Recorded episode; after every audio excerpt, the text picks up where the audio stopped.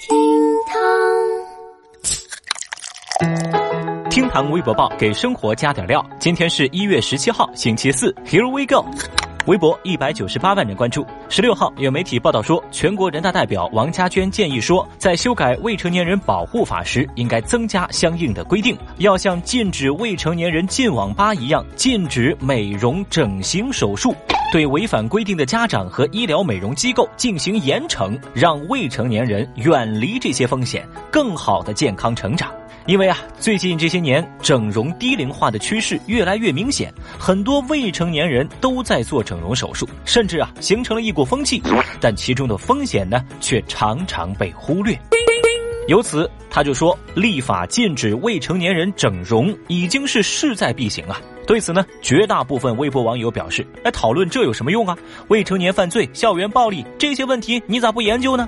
看到大家浩浩荡荡的声讨啊，小雨在这儿呢必须得说句公道话：法治建设的进程呢是一步一步来的，极端案例和普罗大众不能一概而论。要不要禁止未成年人整容，这不是一个人大代表张张嘴就说了算的。怎么去遏制未成年人犯罪，也不是咱敲敲键盘就能解决的。说一千道一万，凡事还得慢慢干。家长管，老师管，学校管，现在人大代表也要管。小朋友们确实也不容易啊，叔叔心疼你们一秒钟啊！微博一百二十一万人关注。十五号，在福建晋江一组豪华迎亲车队当中，三辆宾利因为要避让一位横穿马路的大妈，紧急刹车，发生了追尾。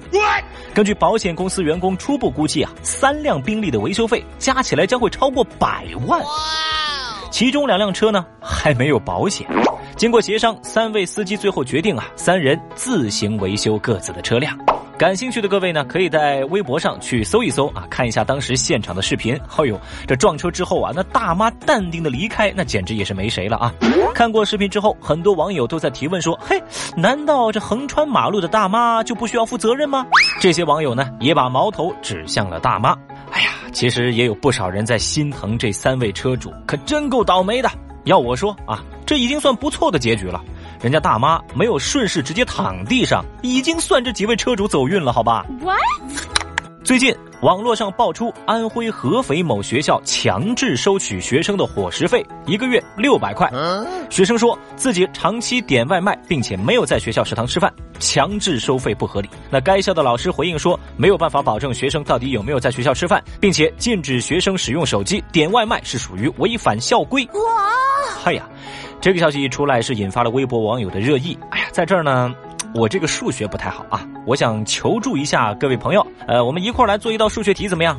假设这是一所中学，假设它一共有三个年级，假设每个年级只有五个班，再假设每个班只有三十人，按照每人每月收六百块来计算，这个学校每个月能收多少钱呢？聪明的你，赶紧来评论区告诉我答案吧。最后，我们再来看十六号微博热搜榜的其他情况。在此前播出的歌手节目花絮当中，众多歌手和经纪人围坐一桌用餐。著名歌手刘欢老师啊，就开启了一个耿直吐槽的模式。他刚进门啊，就表示说：“哎呦，这隔壁录影棚里这飘出的菜籽油的味道太恶劣了，用的什么假冒伪劣产品啊？”这个事情呢，在微博引发了热议。那么在十六号下午呀，芒果 TV 就网友提出的质疑做出回应，就表示啊，这是隔壁正在录一档关于销售厨房锅具的节目，为了制造效果，用的不是食用油。相关消息引起了微博八十九万人的关注。针对日前香港无印良品一款榛子燕麦饼干被检测出致癌物质一事。无印良品在十六号回应说，报道当中提及的致癌物环氧丙醇和丙烯酰胺并非食品添加剂，所以呢不存在非法添加或者是过量添加的问题。此外呢，无印良品还说，目前国际上尚未制定这些物质的限量标准。这个消息啊是引起了微博一百二十万人的关注。